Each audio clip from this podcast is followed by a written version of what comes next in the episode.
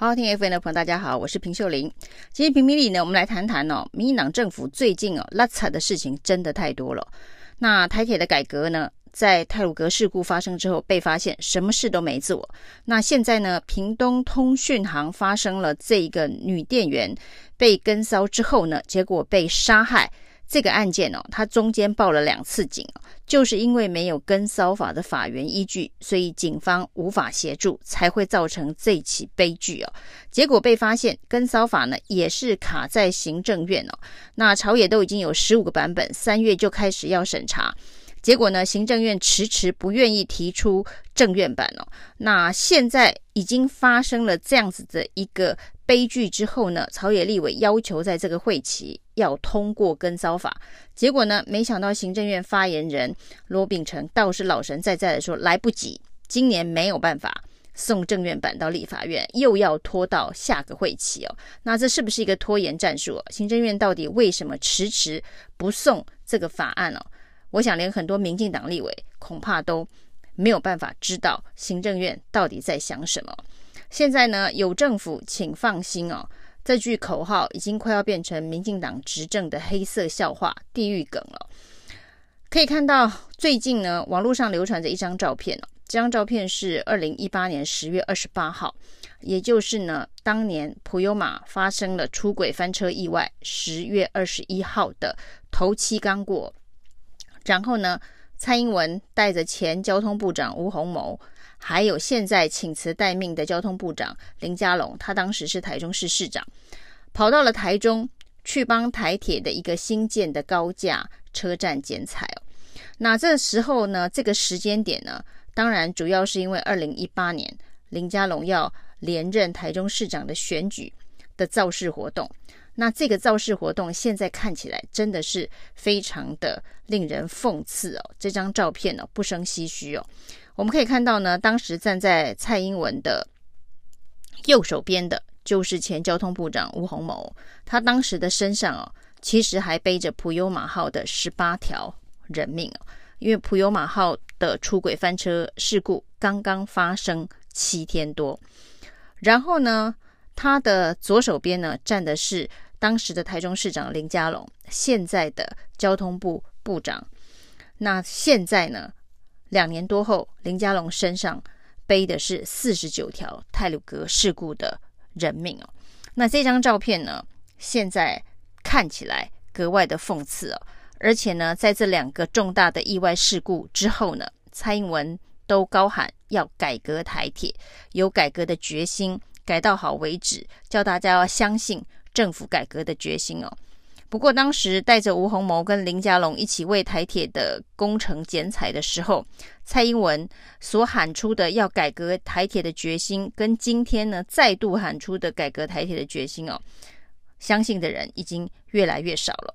那在这三年之内，普悠玛、泰鲁格连续发生意外事故，而且大家发现哦，在普悠玛发生事故之后，所谓的台铁总检讨小组的会议结论哦，蔡苏贞昌呢是连看都没有看哦，连会议都没有召开哦，更没有成立所谓的跨部会改革小组。也就是说呢，发生了十八条人命的普悠玛悲剧之后，民进党政府什么事都没有做。那这件事情哦。再来对照，今天立法院有一场质询哦，是在质询内政部长徐国勇跟营建署。主要大家知道这次的泰鲁阁悲剧呢，罪魁祸首当然就是工地主任李义祥。那就有人问李义祥为什么可以担任这个工地主任呢？那他根本就是违法兼任，违反了营建法的第二十八条。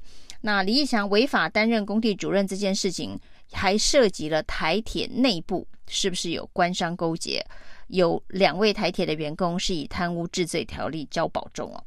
那在立法院的一场质询当中，令人感到非常气愤的一件事情是，不只有立委质询哦，十年内哦，这个营建法二十八条开罚哦，这个营建署呢，总共只开罚了四件哦，十年只开罚了四件哦，那比例之低，金额之低哦，让大家觉得这个法律条文是形同巨文。